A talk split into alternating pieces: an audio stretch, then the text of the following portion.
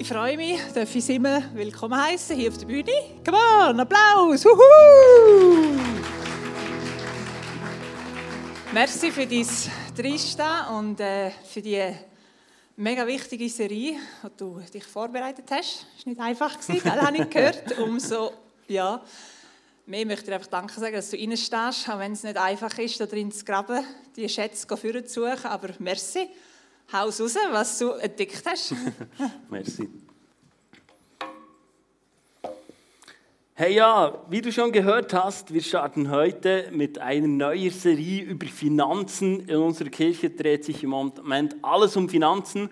Ähm, auch bei den Kids sind sie ja schon äh, den dritten Sonntag daran anzuschauen, hey, Gott ist ein Geber.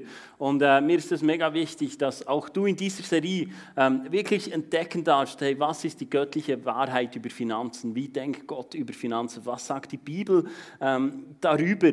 Und ähm, Hey, diese Serie wird drei Sonntage gehen, aber dann ist es nicht abgeschlossen, weil wir haben entschieden, dass wir im Herbst einen Finanzkurs machen werden. Und ich habe dir schon die Daten mitgebracht. Und ähm, das wird jeweils am Freitagabend und am Samstagmorgen sein, wo wir einen Finanzkurs machen werden. Ähm, äh, der Lead hat äh, Benny Regetz, wird den Kurs leiten, aber dabei sein wird auch äh, Kurt Bühlmann, für einige äh, ein Begriff. Er hat äh, eine wahnsinnige Geschichte und er wird äh, übernächsten Sonntag wird er auch hier sein und das ist mega cool. Ich freue mich mega darauf. Er hat eine bewegende Geschichte. Hat, hat mal 120 Millionen Schulden Wer von euch hatte das schon mal? Okay, und heute ist er schuldenfrei. Und das hat er nicht aus eigener Leistung gemacht. 120 Millionen Schulden baust du nicht in einem Leben ab, ähm, sondern da ist das Wirken von Gott drin und er wird mit uns das teilen. Er hat sehr viel äh, entdeckt anhand von der Bibel und äh, ist dort einen genialen Weg gegangen. Und das kannst du mitnehmen. Äh, in zwei Sonntagen wird er da sein oder dann im Herbst an diesem Finanzkurs, wo du dabei sein kannst. Und da lade ich dich herzlich dazu ein, so wie Edith schon gesagt hat, auch das Finanzzoom, das äh, Benny machen wird am Montag in einer Woche. Gut, hey, ich wünsche mir für diese Serie, dass du Freiheit erlebst. Das ist wirklich mein Herzenswunsch. Und wir wollen gleich zu Beginn einige Bibelstellen anschauen ähm, im, in der Bibel, die sich um Finanzen drehen. Und wir wollen gleich eintauchen, weil die Bibel ist sehr klar, wenn es um das Thema Finanzen geht. Wir lesen als erstes 1. Timotheus 6, 17 bis 19. Sag allen, die in dieser gegenwärtigen Welt reich sind. Spannend. Die Bibel unterscheidet zwischen Reichtum im Himmel und Reichtum hier auf der Erde. Du kannst entscheiden, was du sein willst. Willst du hier reich sein oder in der zukünftigen Welt? Sie sollen nicht stolz sein und nicht auf ihr Geld vertrauen, das bald vergehen wird. Stattdessen sollen sie ihr Vertrauen auf den lebendigen Gott setzen, der uns alles reichlich gibt, was wir brauchen, damit wir uns daran freuen und es genießen können. Fordere sie auf, ihr Geld zu nutzen, um Gutes zu tun. Sie sollen reich, sie sollen reich an guten Taten sein die Bedürftigen großzügig unterstützen und immer bereit sein, mit anderen zu teilen, was Gott ihnen gegeben hat.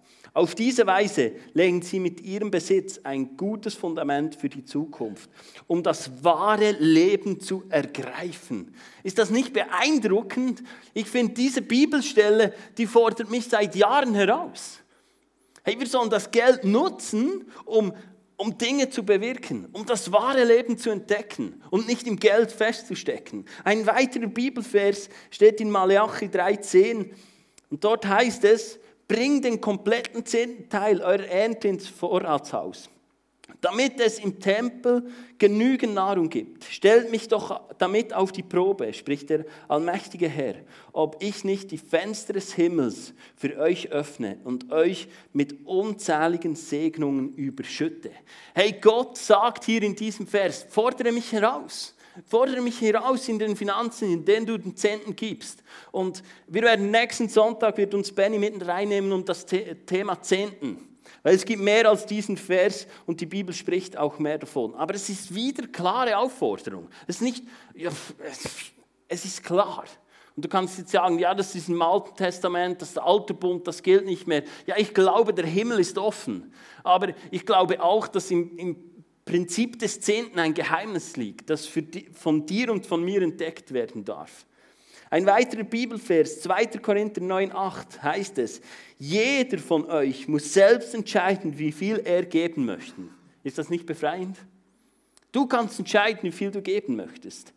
Gebt jedoch nicht widerwillig unter, unter Zwang, denn Gott liebt den Menschen, der gerne gibt. Bist du ein gerne Geber? Gibst du gerne? Die Bibel fordert dich auf, du sollst gerne geben. Er wird euch großzügig mit allem versorgen, was ihr braucht. Er wird, ihr werdet haben, was ihr braucht und ihr werdet sogar noch etwas übrig haben, das ihr mit anderen teilen könnt. Wow, das ist ein Zustand, den ich mir wünsche für mein Leben. Alles zu haben, was ich brauche und dann noch weitergeben können. Das ist ein Zustand, den ich mir wünsche für mein Leben. Ich weiß nicht, wie es in deinem Leben aussieht. Philipper 4,19 und mein Gott wird euch aus seinem großen Reichtum, der wir in Christus Jesus haben, alles geben, was ihr braucht. Er wird euch alles geben. 2. Korinther 8, 9 Ihr kennt ja die große Liebe und Gnade von Jesus Christus, unserem Herrn. Obwohl er reich war, wurde er um euretwillen arm, um euch durch sein Armut reich zu machen. Ich liebe diesen Vers. Und diesen Vers kannst du vergeistlichen und kannst sagen, ja, das ist mehr geistlich gemeint, dass er arm wurde und auf diese Welt kam. Und, und das ist mehr dieser Reichtum, der geistliche Reichtum und nicht der finanzielle. Aber wenn du das ganze Kapitel liest, dann dreht sich alles um Kohle. In diesem Kapitel. In diesem Kapitel dreht sich alles um Geld. Und ich kann mir nicht vorstellen, dass Paulus dann so einen Ausschwenker macht und sagt, ja, hier geht es nicht mehr um Geld, das ist so eine Zeile, da sage ich einfach, das ist mehr geistlich gemeint und mehr so. Wenn jemand über Geld spricht, dann macht er nicht einfach so, ah, übrigens noch Randbemerkung, ich glaube, dieser Vers bezieht sich auf Finanzen. Mein Verständnis. Ein weiterer Vers, und das ist mega spannend. Im Lukas 16 geht es darum, um ein treuer Verwalter zu sein. Ist je nachdem, wie lange du im christlichen Kuchen unterwegs bist und äh, wie viel du dich schon mit dem Thema Finanzen befasst hast, ist das immer wieder etwas, das kommt. Wir müssen ein treuer Verwalter sein. Wenn ihr bei eurem weltlichen Besitz nicht vertrauenswürdig seid, wer wird euch die wahren Reichtümer des Himmels verwalten lassen?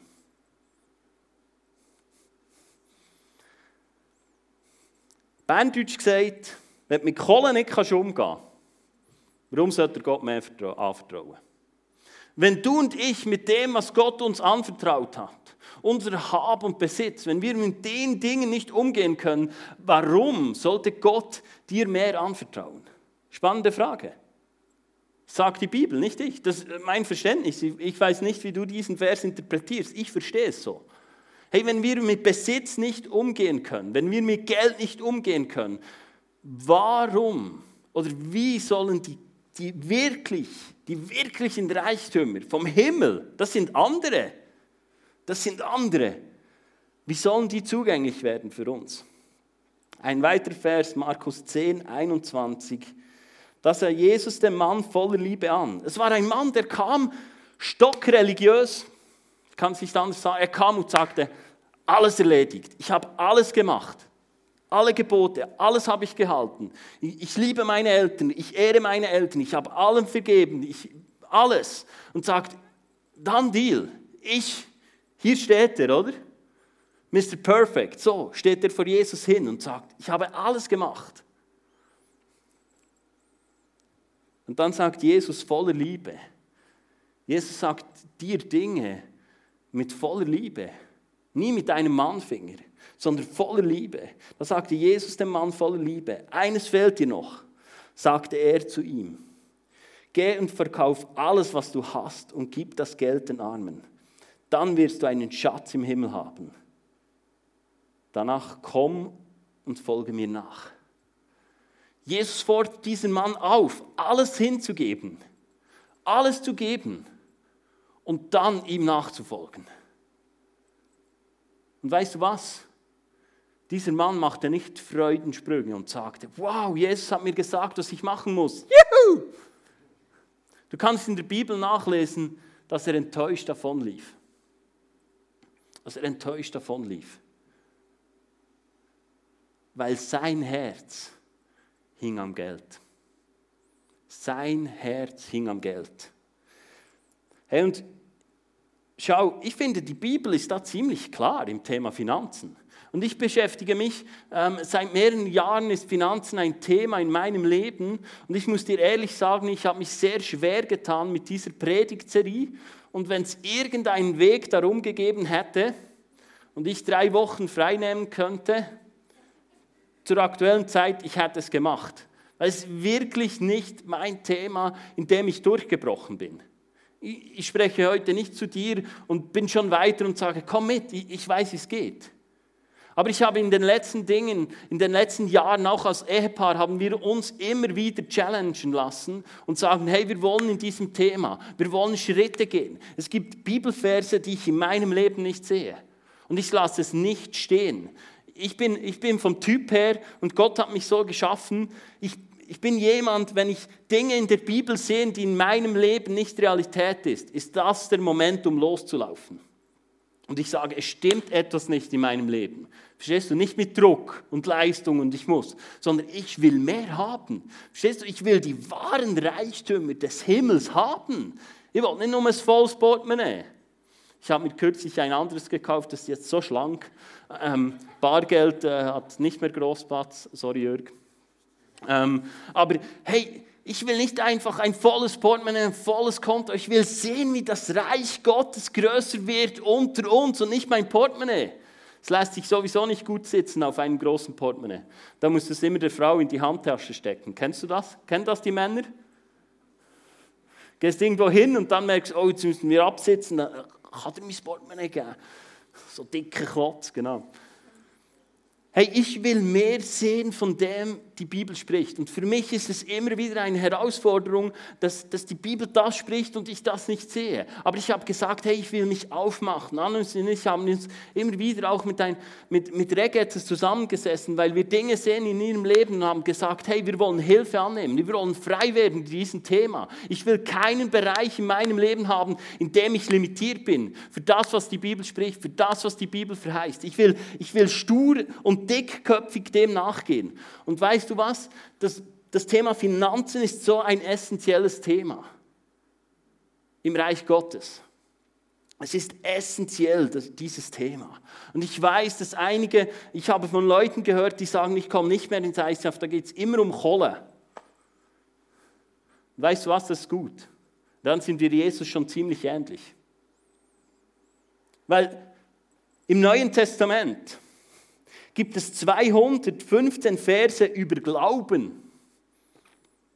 215 Verse, in dem das Wort Glaube vorkommt. Es gibt 218 Verse mit dem Wort Rettung drin vorkommt.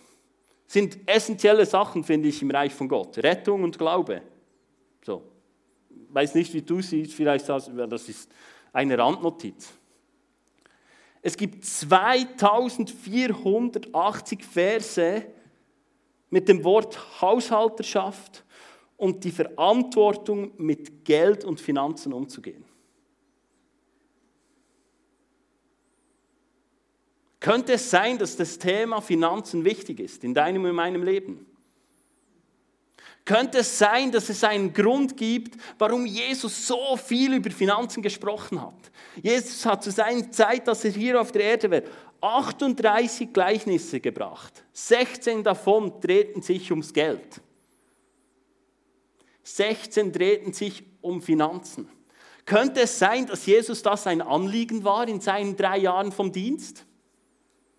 Besteht irgendwie eine geringe Eventualität, dass es für dein und mein Leben essentiell sein könnte?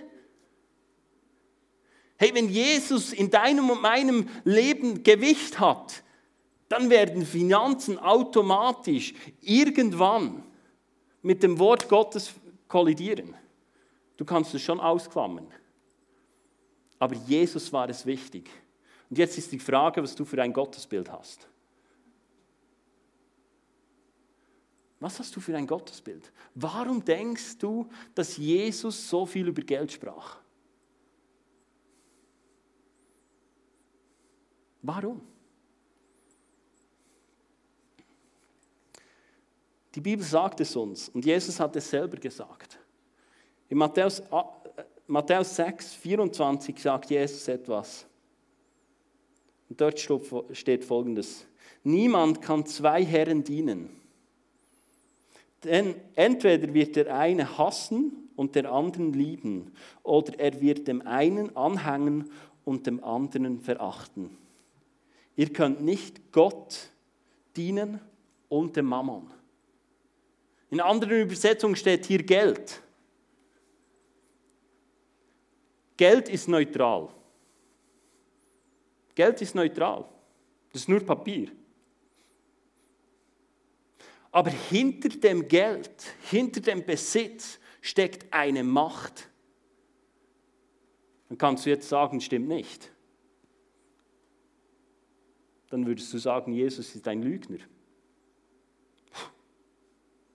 Ja, Jesus sagt, es gibt zwei Mächte hinter dem Geld. Entweder ist es der Mammon in deinem Leben oder es ist Jesus.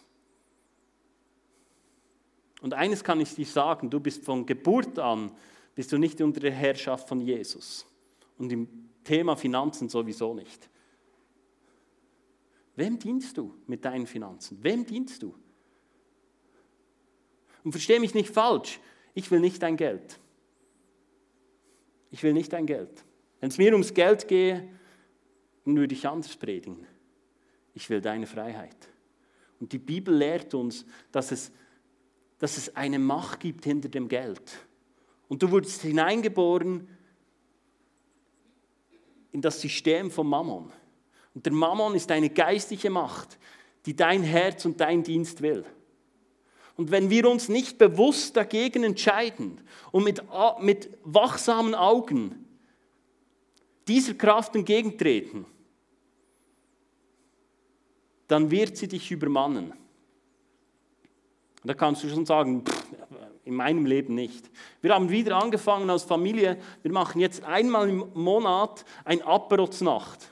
Also wir machen es mehr, aber einmal bewusst. Immer am Ende vom Monat sagen wir, hey, wir feiern, dass wir 10% ins Reich von Gott hineingegeben können. Und wir lernen unseren Kindern, indem wir es feiern, dass wir es zelebrieren und dass wir es bewusst machen, sagen wir, hey, wir geben 10% ins Reich von Gott und wir brechen die Kraft des Mammon über unsere Familie. Und gleich gestern haben wir es gemacht und dann haben wir Amel gefragt, hey Amel, warum feiern, was machen wir hier genau? Sag's mir. Und Anais hat es hier so erklärt, du hast zehn Finger und einen geben wir immer ins Reich Gottes, 10 Prozent. Und dann haben wir sie gefragt, hey, was feiern wir hier? Und dann hat sie gesagt, dass wir einen Finger weggeben. Ja, das ist mal ein Schritt, du musst mal irgendwo anfangen. Aber sie haben schon mal 10% verstanden. Hey, im jüdischen, im Volk Israel, Gott hat immer wieder definiert, dass es Momente gibt, wo du Feste feiern kannst. Dann kannst du deinen Kindern erklären. Dank Ostern kannst du ihnen erklären, was es ist. Und es zieht nicht einfach an dir vorbei, wenn du Ostern nicht mehr wahrnimmst in deinem Leben dann äh, schläfst du vier Tage. Das gibt vier Tage und dann kannst du Ostern erklären. Und wie cool ist es, jeden Monat das zu feiern und sagen, hey Amel, es gibt eine Kraft hinter dem Geld und wir wollen das Gott zur Verfügung stellen. Und wir feiern das, wir zelebrieren das, wir, wir feiern das, dass er uns versorgt hat. Und damit stellen wir uns gegenüber dieser Kraft, die in, deinem, und in meinem Leben wirken will. Überleg dir eine Strategie, wie du es machen kannst. Und schau, wenn du mit Jesus unterwegs bist, vielleicht sagst du, ja, ich habe mein Leben Jesus übergeben. Es gibt schon einen schönen Spruch, äh, die Christen in der Schweiz musst du bekehren und das musst du noch ihren Geldbeutel bekehren. Der kommt nicht automatisch zu Gott. Und das hat etwas, weil da eine Macht dahinter steckt. Und schau, es gibt immer wieder Bereiche in deinem Leben, wo du entscheiden kannst, ob Gott der Herr ist. Das können ganz viele Bereiche sein. Du kannst diese Serie anschauen und sagen, ja, es betrifft mich nicht, ich bin safe, ich bin außen vor. Oder du kannst dein Herz öffnen und sagen, Jesus, lehr du mich. Bin ich, bin ich an dem Punkt, wo du mich haben möchtest? Du kannst es auch in anderen Be Bereichen machen, in Beziehungen. Du kannst sagen, ah, Jesus, Beziehungen, ich weiß, wie es funktioniert, ich brauche dich nicht mehr. In der Sexualität, du kannst sagen, das geht dich nicht an, das ist mein Ding. Und Gott wird nicht einfach hineintrampeln und sagen, jetzt machst du, wie es will. Der Teufel macht so. Der Teufel fragt dich nicht. Der Teufel klopft nicht an und sagt, hättest du Interesse, etwas Destruktives zu machen in deinem Leben? Nein, der kommt zum Stehlen, zum Rauben und zum Zerstören. Und Gott klopft an und sagt, hey, darf ich dich in die Freiheit führen? Und wenn du dann, dieser da, fast nur über Kohle geredet, Türen zu, es ist dein Entscheid.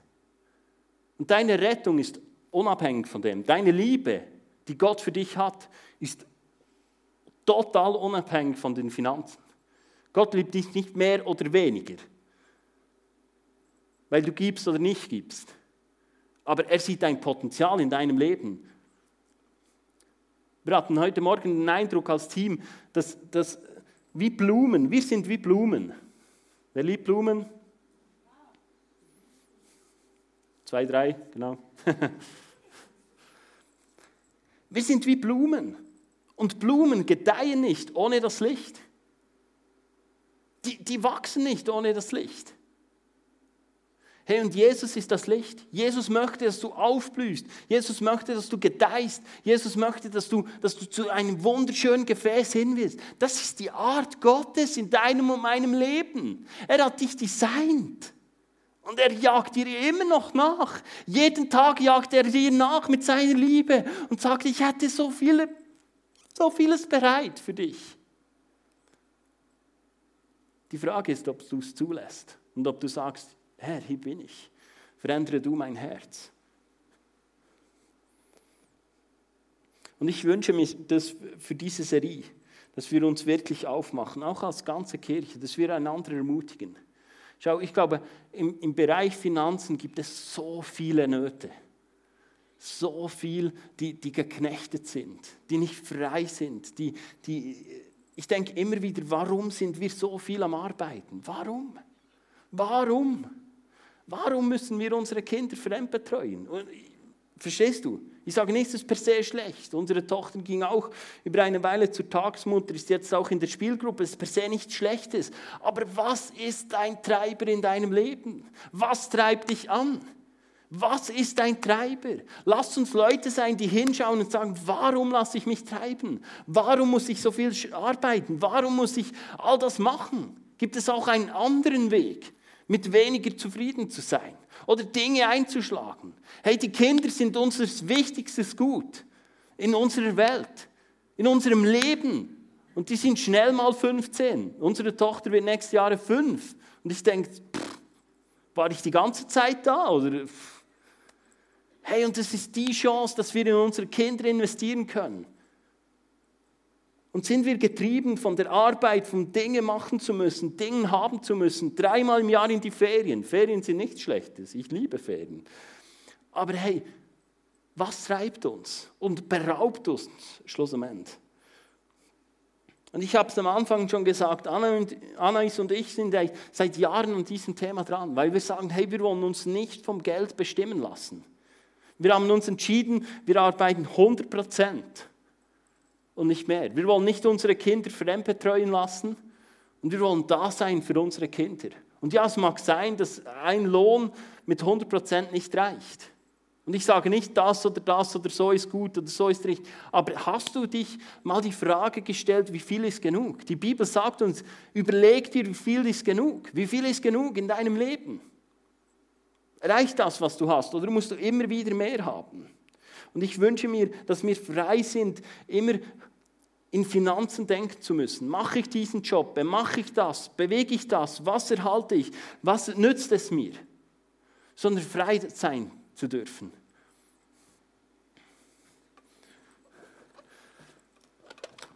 Und weißt du, ich frage mich,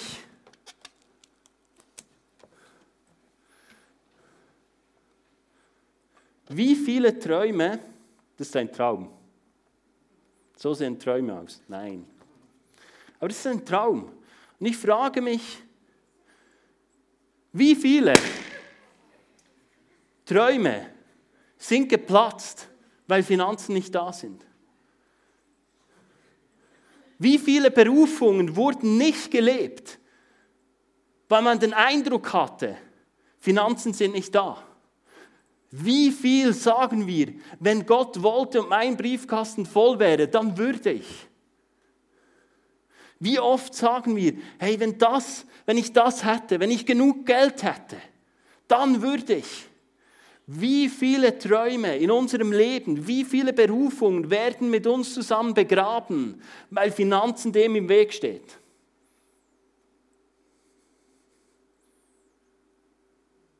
Früher gingen wir zur Arbeit, um leben zu können. Ich habe den Eindruck, heute leben wir, damit wir arbeiten können. Es ist dein Entscheid. Ich möchte dir ein Bild malen. Und im Briefing haben sie schon gejubelt, als ich gesagt habe, ich male wieder mal etwas. Ich möchte dir drei Bilder malen. Was ich möchte. Ich werde. genau. Das ist ein See.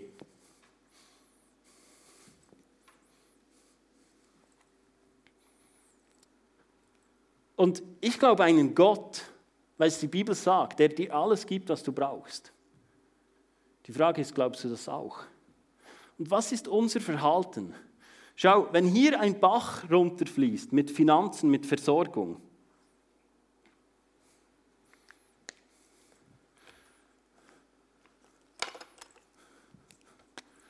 und du bist hier, das bist du.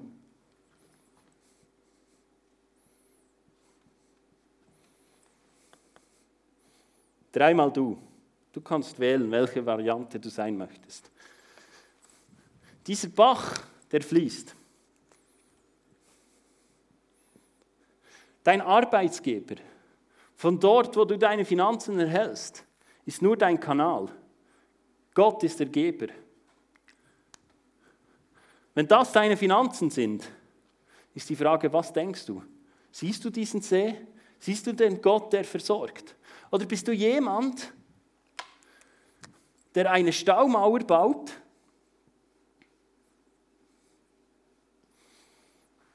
und versucht, alles zu erhalten, alles zu greifen, alles aufzusammeln, damit es dir reicht, damit nichts wegfließt, damit du sichern kannst. Oder bist du jemand, weil hier unten hat es auch noch Leute, aber du behältst alles Wasser, alle Finanzen für dich. Oder bist du jemand, der sich bewusst ist, hey, da kommt endlos Wasser, da musst du dir keine Sorgen machen, da kommen Finanzen ohne Ende. Das kannst du einfach durchfließen lassen und kannst hier hingehen und immer wieder schöpfen.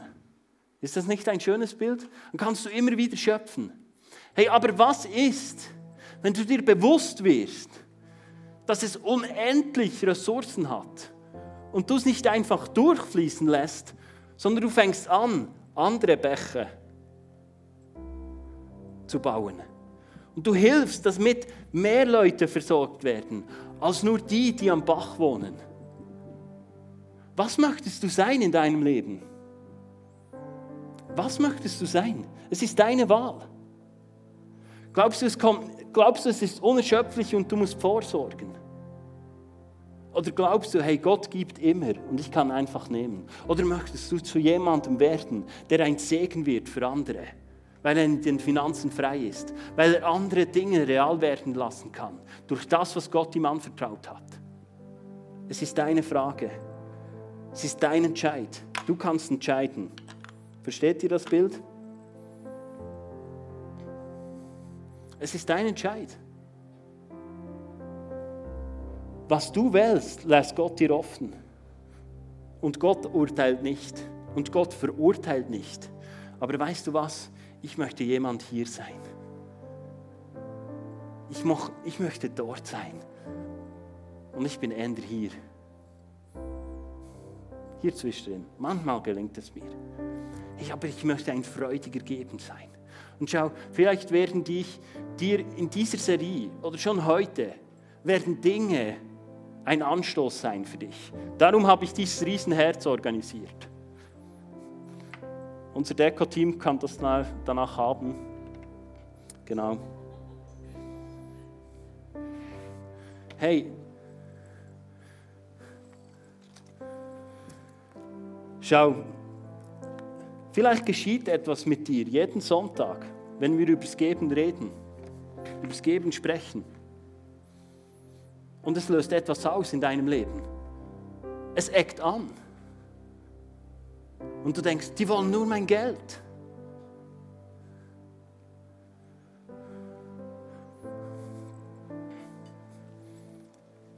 Vielleicht auch, wenn es um den Zehnten geht. Vielleicht hast du dir eine Theologie zusammengebastelt, die es dir gut heißt, dass du nicht mehr 10% geben musst. Dann hoffe ich, dass du in dieser Theologie gelandet bist, dass die Bibel, das Neue Testament davon spricht, dass wir alles Gott geben sollen.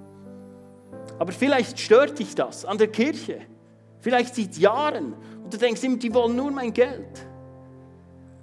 Gott will dein Herz. Gott will dein Herz. Oder vielleicht, das war ein Punkt in meinem Leben.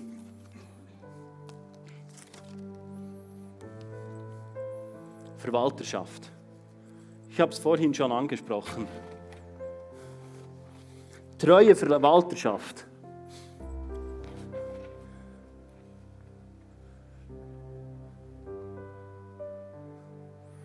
Und weißt du was? Ich glaube, das ist so ein Punkt, in dem wir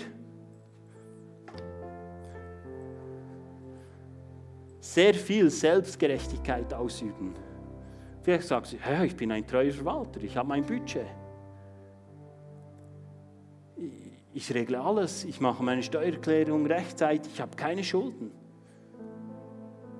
Was definiert Gott als treue Verwalterschaft? Weißt du, ich wünsche mir, dass wir Gott treu sind und dem Heiligen Geist, dass wenn er Dinge spricht, die uns herausfordern, die über das hinausgehen, was wir vielleicht können, dass wir treu sind. Und nicht aus Druck, sondern weil wir da sind und verstanden haben, hey, Gott wird es versorgen. Und mich hat das immer genervt und es nervt mich immer noch. Ich bin noch nicht durchgebrochen. Treue Verwalterschaft. Ja, was heißt das? Weißt du was? Die Bibel ist klar. Aber ich finde, sie ist nicht so klar, dass es einfach in einem Budget runterzubrechen ist. Aber wenn ich die Bibel lese, in Bereichen von Finanzen und auch in anderen Bereichen, merke ich, hey, es geht Jesus um dein Herz. Jesus ist am Osten gestorben, weil er dein Herz erobern wollte und nicht dein Geldbeutel. Er wollte dein Herz erobern. Und es kann sein, dass, dass Dinge in deinem Leben etwas auslösen. Dass es Knöpfe gibt in deinem Leben, die etwas auslösen. Denn gib den zehnten treue Verwalterschaft. Was ist deine Haltung? Läufst du davon und sagst, diese Kirche ist falsch, die lernt noch den Zehnten. Oder die wollen immer jeden Sonntag mein Geld. Oder die wollen das. Oder sagst du, hey Jesus, warum nervt mich das? Warum löst das etwas aus? Was für eine Person bist du? Bist du jemand, der sagt, das hat mich getriggert, das hat etwas ausgelöst? Das ist ein schlechter Prediger. Das mag ja sein. Aber nur weil du dann davonläufst, bist du nicht frei. Du kannst auch bei einem schlechten Prediger frei werden. Die Frage ist, ob du Gott dein Herz hingibst und sagst, hey, du darfst mein Herz berühren. Du darfst mich neu lehren, wenn es um Finanzen geht. Weil all die Dinge, die geschrieben sind, sind dazu da, dass du und ich in eine Freiheit kommen. Es steht geschrieben,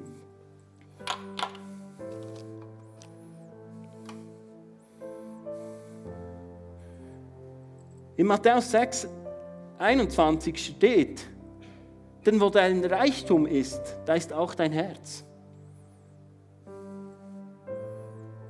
Dort, wo dein Reichtum ist, dort ist dein Herz. Willst du dein Herz in der Kirche haben? Willst du dein Herz im Reich Gottes haben? Pflanz deine Finanzen im Reich von Gott. Gott will dein Herz. Gott will deine Kohle weil er weiß, dass an deiner Kohle dein Herz hängt. So oft. Aber es geht im Schlussmoment um dein Herz. Und Gott ist jemand, ihm ging es immer, seit Anbeginn seiner Geschichte ging es ihm immer ums Herz von den Menschen. Immer. Und nie um ihre richtig machen, um ihre gute Taten, um ihr Verhalten. Im Hebräer 3 lesen wir, Verse 9 und 10, lesen wir, was geschrieben wird über das Volk Israel. Dort haben eure Vorfahren meine Geduld auf die Probe gestellt, obwohl sie 40 Jahre Zeuge meiner Wunder gewesen waren.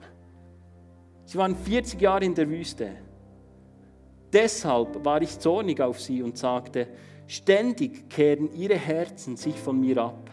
Sie weigern sich zu tun, was ich ihnen sage.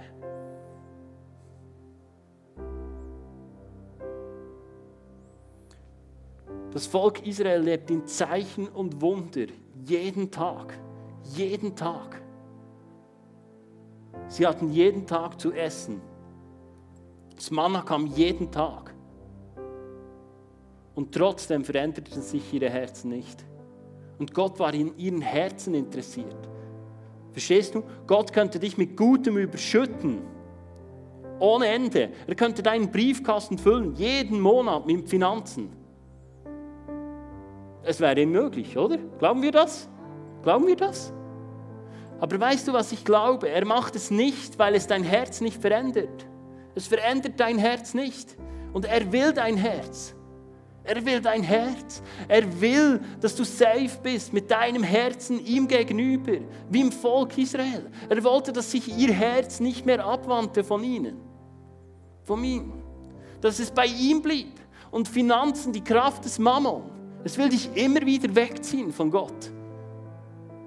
Und lassen wir uns herausfordern in diesem Thema, in diesem Bereich, dass wir sagen, Jesus, ich mache mich auf in den nächsten drei Wochen und ich lasse mich herausfordern von dir. Und ich lasse mir aufzeigen, wo mein Herz steht, damit eine finanzielle Freiheit, finanzielle Unabhängigkeit entstehen kann. Und damit mein Herz bei dir angedockt ist. Gott wünscht sich, Finanzen in dein Leben hineinzupumpen, damit das Reich Gottes entstehen kann. Und es geht mir nicht um ein Wohlstandsevangelium, das ist nicht der Punkt. Es geht mir um Freiheit in deinem Leben. Und ich lade dich ein, in den nächsten drei Wochen dich auf eine Reise zu begeben. Sprich in der Small Group darüber. Sprich mit deinem Ehepartner darüber. Was kommt hoch? Ich merke immer wieder, wenn wir uns äh, diesem Thema aussetzen, dass spannende Dinge in unserer Ehe hervorkommen. Dass Dinge geschehen. Dass, dass diese Macht angestochen wird. Und das Thema auf den Tisch kommt, die vom Herzen kommen und nicht vom Geldbeutel. Aber die, wenn es um das Thema Finanzen geht, wird es ausgelöst. Und ich lade dich ein, mit deinem Ehepartner darüber zu sprechen. In deiner Small Group.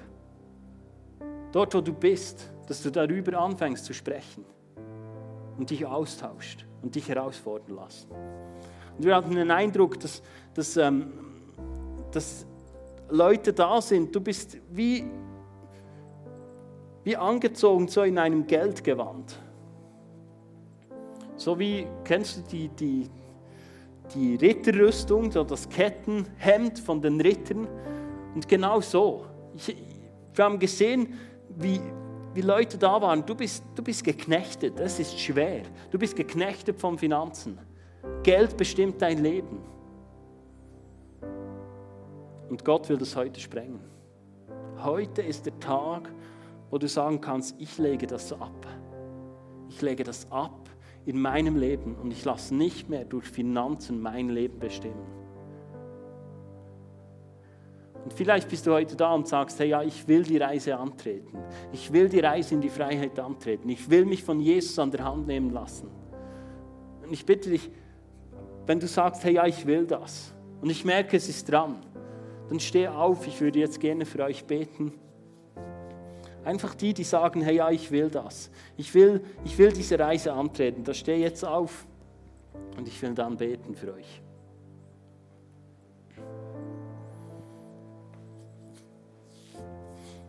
Jesus, ich danke dir für dieses Thema. Ich danke dir für äh, diese Leute, die auch kommen werden in den nächsten Wochen. Die uns helfen werden, in diesem Bereich frei zu werden.